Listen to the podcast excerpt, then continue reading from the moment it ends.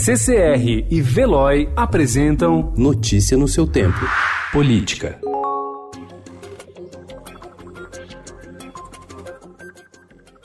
Em nova tentativa de atrair apoio diante da queda de popularidade, o presidente Jair Bolsonaro quer conceder subsídio na conta de luz para templos religiosos. A pedido de Bolsonaro, uma minuta de decreto foi elaborada pelo Ministério de Minas e Energia e enviada para a pasta da Economia, mas a articulação provocou forte atrito no governo. A equipe econômica rejeita a medida que vai na contramão da agenda do ministro Paulo Guedes, conhecido por defender a redução de benefícios desse tipo. O Ministério de Minas Energia confirmou, porém, que o assunto está sendo avaliado.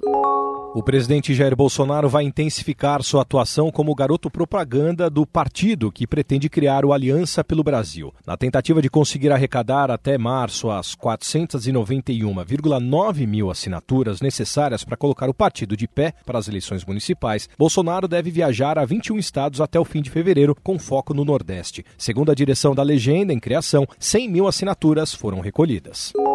O Procurador-Geral da República, Augusto Aras, recomendou ontem ao Conselho Nacional de Justiça uma série de restrições para a adoção do juiz de garantias prevista no pacote anticrime sancionado pelo presidente Jair Bolsonaro no fim de dezembro. O memorando da Procuradoria-Geral da República sugere que a medida não seja aplicada a processos de homicídios nem a casos relacionados à Lei Maria da Penha. O texto também recomenda que haja juízes de garantias especializados em áreas como lavagem de dinheiro e questiona se o novo dispositivo legal valerá para a Justiça Eleitoral.